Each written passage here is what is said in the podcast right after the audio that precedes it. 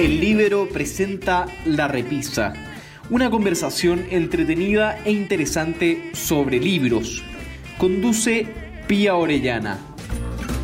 ¿Cómo están? Muy buenas tardes y bienvenidos a un nuevo capítulo de La Repisa, este programa en que semana a semana les vamos recomendando buena lectura. Estaba con nosotros hoy día Paula Smith, periodista, licenciada en Historia. Paula, ¿cómo estás tú? Muy bien, Pía. ¿Tú cómo estás?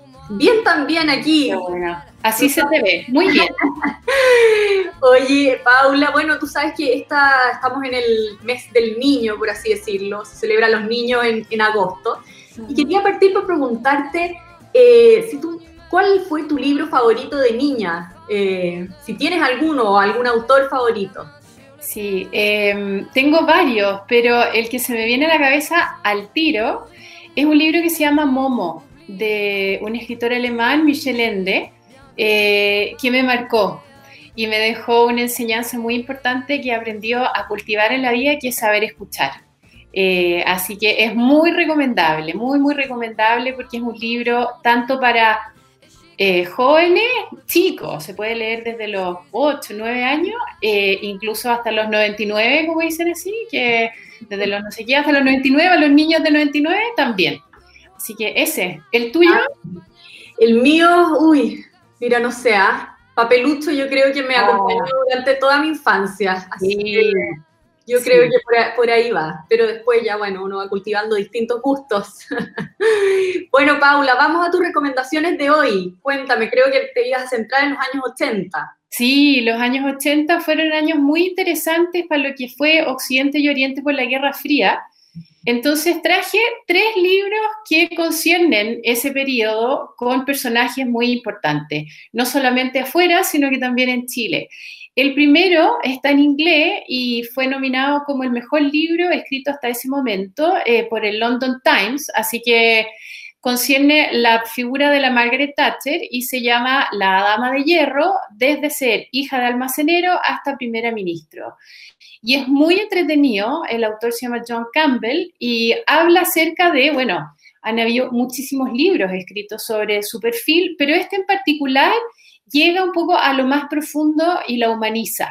Eh, no es solamente un poco su ascendencia o cómo ella fue eh, desde ser una hija de un almacenero hasta la primera ministra y la que ha tenido el periodo más largo, dentro de ese cargo en Gran Bretaña, eh, sino que también explica un poco como sus emociones, sus sentimientos, sus conflictos, desde el punto de vista femenino, desde el punto de vista familiar, y bueno, claramente cómo ella fue entretejiendo redes y era una mujer sumamente intuitiva y se tomó muy, muy en serio lo que era eh, eh, defender un poco los ideales de la derecha. Así que lo recomiendo porque es un libro novedoso, es interesante y bueno, mal que mal, si es que el London Times eh, todavía lo tiene clasificado como uno de los mejores, si es que no, el mejor libro escrito acerca de esta mujer, siempre uno puede ver eh, ámbitos o rasgos distintos en estos personajes que fueron tan, tan gravitantes en su batalla contra el comunismo. Así que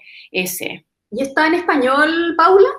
No está en español todavía, eh, pero si es que no quieren leerlo en inglés, la película que lo acompaña y que deja muy, muy em, en claro un poco las cosas que habla este autor es la película La Dama Hierro, eh, que es con la Meryl Streep, que creo que salió como el 2009, una cosa así. Eh, y esa está en Amazon, y está en Prime Video, y está en Apple, y está en todas partes, porque es muy buena. Perfecto. Bueno, una, buena manera de acercarnos al personaje. Sí. Eh, el otro libro es un libro muy distinto que se publicó eh, el 2017.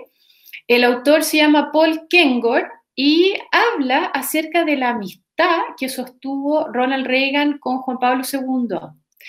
Es un libro muy distinto en el sentido de que hace aflorar aspectos realmente muy poco con, porque habla de la amistad que se forjó entre Ronald Reagan y el Papa Juan Pablo II. Parte contando de que este era un presidente protestante y obviamente que Juan Pablo II católico y que Ronald Reagan eligió poder ir, el primer viaje que él hizo eh, hacia el extranjero fue ir a ver al Papa.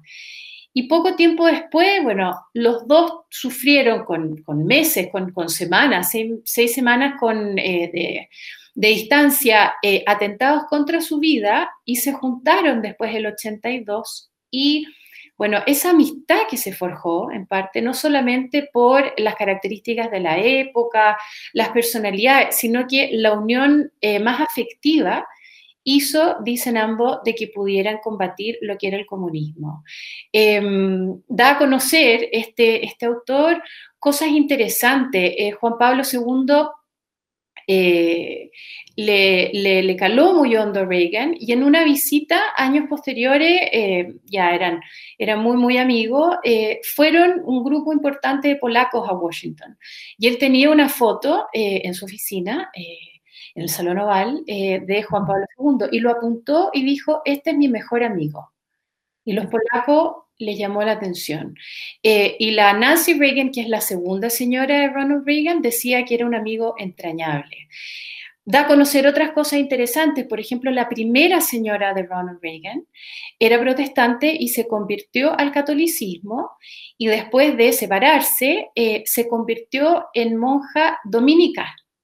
Y cuando ella muere, ella muere con los hábitos puestos. Eh, siempre tuvo buena relación con el presidente Reagan. Entonces, él dice, yo siempre estuve rodeado de católicos y no me di cuenta lo importante que era en el fondo conocer esa fe.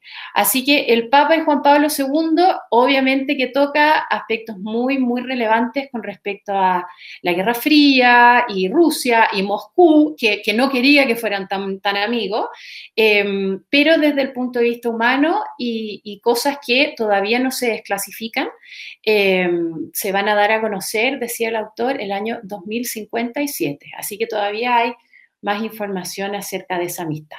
Qué entretenido. Paula, y también cómo está narrado, o sea, cómo es la narración. Eh, el fondo es, es una cosa em, em, eh, muy histórica, muy de documento o más bien amena, digamos. Es muy amena, Pia, porque como no trata de datos duros solamente, eh, o de repente los libros de historia em, son como cronología,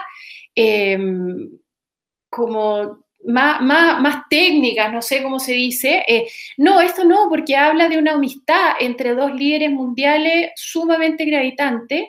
Y yo te diría que es como, no es una biografía eh, propiamente tal, pero está narrado como biografía. O sea, tú como que te metes en las conversaciones. Y no puedes creer lo que estás escuchando. O sea, pero, pero aparte de ser un libro interesante y distinto, es muy lindo. Perfecto. Qué bien. Bueno, y vamos con el último. El último. Eh, este es muy, muy bueno.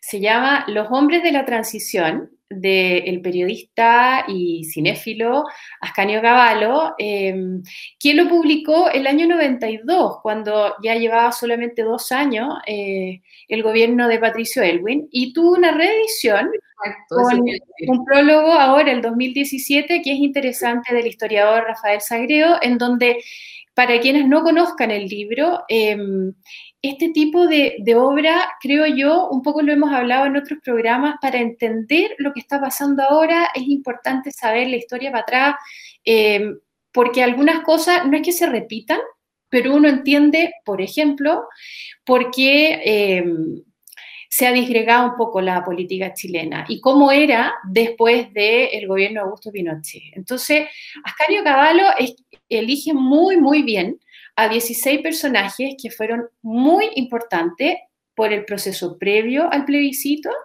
y después cuando llega la democracia con la concertación y toma eh, desde hombres como Carlos Cáceres, Andrés Alamán, em, eh, ¿cómo se llama? Sergio Fernández, em, y también obviamente habla de Edgardo Benninger, eh, de Enrique Correa, em, bueno, un montón de, no los voy a nombrar más, para que, para que los que no lo han leído eh, vean por qué Ascanio Cavallo los elige, cuál fue en el fondo el rol que ellos tuvieron, y habla, bueno, como muy buen columnista y periodista que se lee en dos minutos, em, acerca de cómo fue ese periodo y todo lo que pasó hasta que Augusto Pinochet le entrega eh, la banda presidencial a, Edwin. Entonces, em, Es muy bueno, es muy bueno y es un libro liviano y que permite eh, sacar cuentas con respecto a lo que está pasando ahora y, los quién es quién.